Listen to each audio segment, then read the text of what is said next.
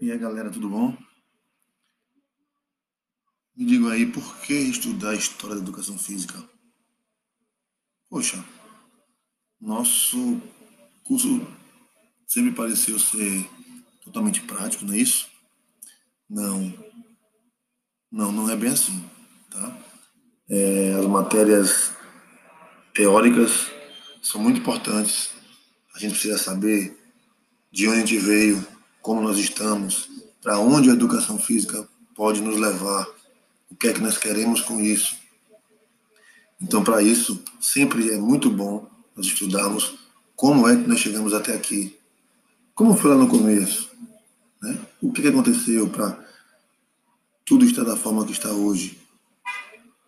Precisa mudar alguma coisa? Vai continuar dessa forma? Vamos saber lá na aula, hein? Espero você lá.